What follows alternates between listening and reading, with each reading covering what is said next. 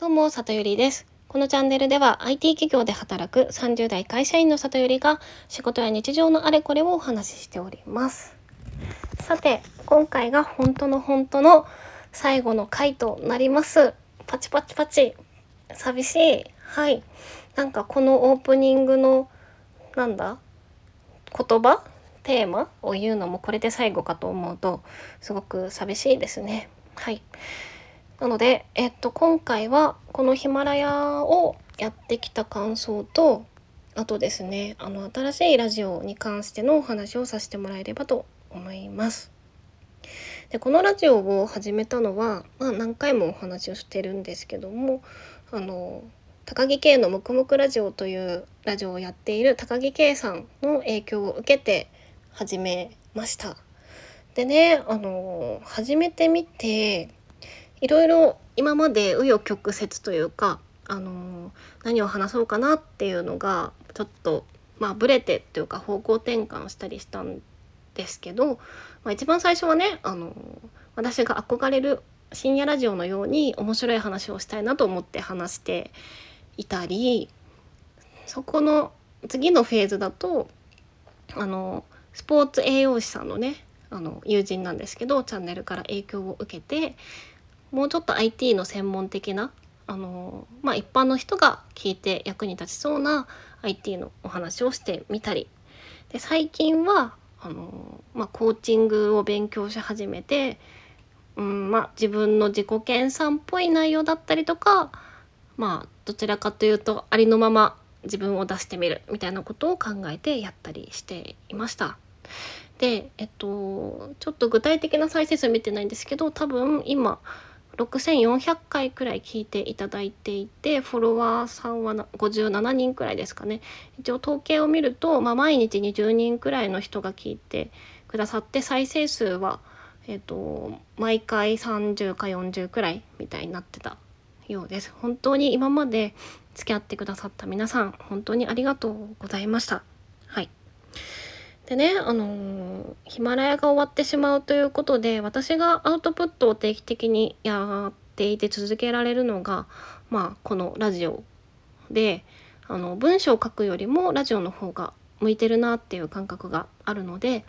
私はラジオをね今後も続けていきます。ということで新しいチャンネルはスタンド FM の方で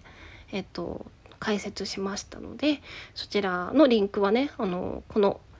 ラジオの詳細欄に貼っておくのでそこからもしあの聞いていただける方は飛んでいただけたら嬉しいです。というところなんですが実は今回スタンド FM でチャンネルを作るにあたってめちゃめちゃいろんなことを考えたんです。で一個ねその考えてこう大きく気づいたこととしてはこのヒマラヤのラジオがなんで続けてこれたかっていうところです。でそれはね、あのーもう完全にこう周りの人からの影響だったなというところでラジオを始めるきっかけをくれた高木圭さんとあとその友人のスポーツ栄養士さんが、あのー聞いてくれてて聞いてるよっていう反応をくれていたしその2人がねあの毎日ほぼ毎日ねチャンネルにエピソードアップされてたので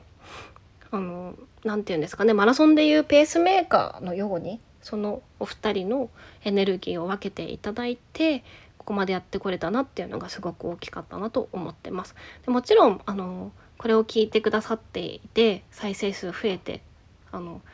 話してよかったなとかあと実際にねコメントくださったりとか直接感想をこう伝えてくれたりとかそういうところでもモチベーションになっておりました。ただねやっぱりそのペースメーカーのお兄さんたちがいたからまあそこに依存してたといえばそうだしまあその2人のねあの顔を思い浮かべながらあの伝わるかなとか面白がってくれるかなとか話してた部分が結構大きかったなっていうところが、まあ、振り返ってみて気づいたところです。でね今回このタイミングでヒマラヤが終わるっていうのが私としては結構あの意味のあるタイミングだなって思っていてですね。というのもあのこれ撮ってる9月30日ヒマラヤが終わる日ですが私実は大手の IT 企業を退職したんですね今日。で明日10月1日からスタートアップで働くんです。でそれに加えてね、まあ、お仕事の都合であの引っ越しもしたんですね。なので住環境も大きく変わるっていうところででそれをねあの選択したのも、まあ、今後やりたい目標があってあの大きく環境を変えたっていうところが一つあるんですね。であとはですねその私にゴリゴリに影響をくれていたそのさっき言ったお二人があのまず某栄養士さんの方は Voicy であの音声発信を始められたのであのスタンド FM には移行しないっていうとこですねもう Voicy は狭き門なのでねそこでチャンネル開設できるっていうまあその大幅なねこうパーソナリティとしてね発展をされたわけです。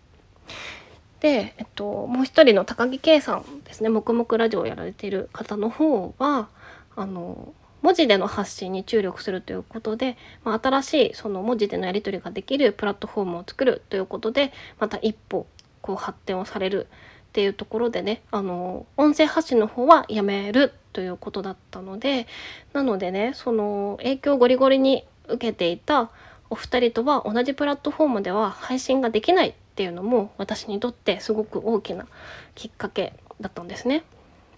なのでここで改めてこう誰に何を伝えるためにあのラジオをやるんだっけっていうところを考えましてでですねでもやるからにはめちゃめちゃ本気でやりたかったからうんっていうところで一生懸命向き合って出た答えがえっと次のことで、まあ、皆さんにも聞いてもらいたいんですけど私は2023年、まあ、2年以内に事業家になりたい、まあ、自分で事業を回したい、まあ、もうちょっと具体的に言うと私が作った仕組みで社会とか誰かが幸せになってるっていう状態を作りたいっていうふうに今心から思っているのでその目標を達成するために日々の過ごし方をにこうガソリンを注いでいけるようなラジオを作りたいなと思ったっていうところがあります。なのでえっとねより自己研鑽とかその私今コーチングも勉強していたり自分自身コーチをあのつけてたりするんですけどもまあそういうところでかつ、まあ、新しくスタートアップっていう環境で自分とか仕事と向き合っていく日々をあのテーマとしては自己研鑽ビジネスっていうところで発信していきたいなと思いました。で、まあ、聞いてもらいたい方はあのそういう同じような、まあ、会社員とかですね誰かが作った仕組み上でまあ、生きているけれどもそこから脱却したい誰かに刺激を与えたりとか共感してもらえたらいいなっていうところと、まあ、そういうちょっと試行錯誤する人？まあ若者って言いたかったけどもそんなに若くはないんだけど、うん、を応援したいなと思ってくれる人が聞いてくださったらいいなっていうふうに思ってます。はい、なのでねあの次のラジオでは今のラジオだとまあ、本当に日々あったこととかも、まあ、タックパラにお話をしていたんだけれどもそういった自分がいかにこう自分と向き合ったり成長していくかっていうところをだけ話す、うん、そういうのにつながらないことは話さないっていうことにっていうふうにすることでよりこう自分のねその成長のスピードを上げていきたいなというふうに思ってます。で新しいラジオをやるにあたってねその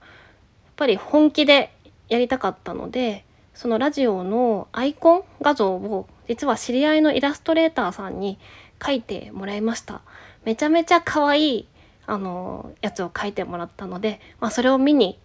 来てもらうだけでも